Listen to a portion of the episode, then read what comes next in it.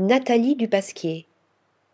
Couleurs élémentaires, formes élémentaires, espaces aplatis, confusion entre la forme et le fond, l'espace et l'objet, le socle et l'œuvre, l'art et le design.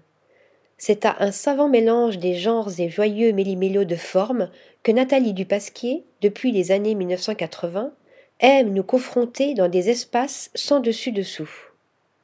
Pour l'artiste et designer française, une peinture est à la fois objet, espace et environnement, et l'artefact doit faire corps avec son support.